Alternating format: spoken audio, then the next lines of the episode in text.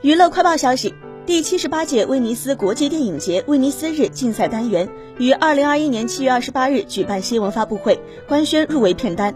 青年导演陈冠长篇处女作《深空》入围该单元，并被选为开幕片。《深空》由陈冠编剧指导，著名影人陈青松担任监制。《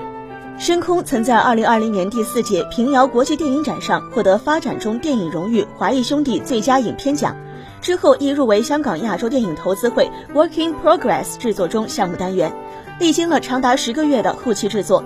这部令人期待的处女作即将在威尼斯国际电影节揭开神秘的面纱。监制陈青松表示，陈冠导演的《深空》毫无疑问是2021年最具锋芒、最有诗意的处女作。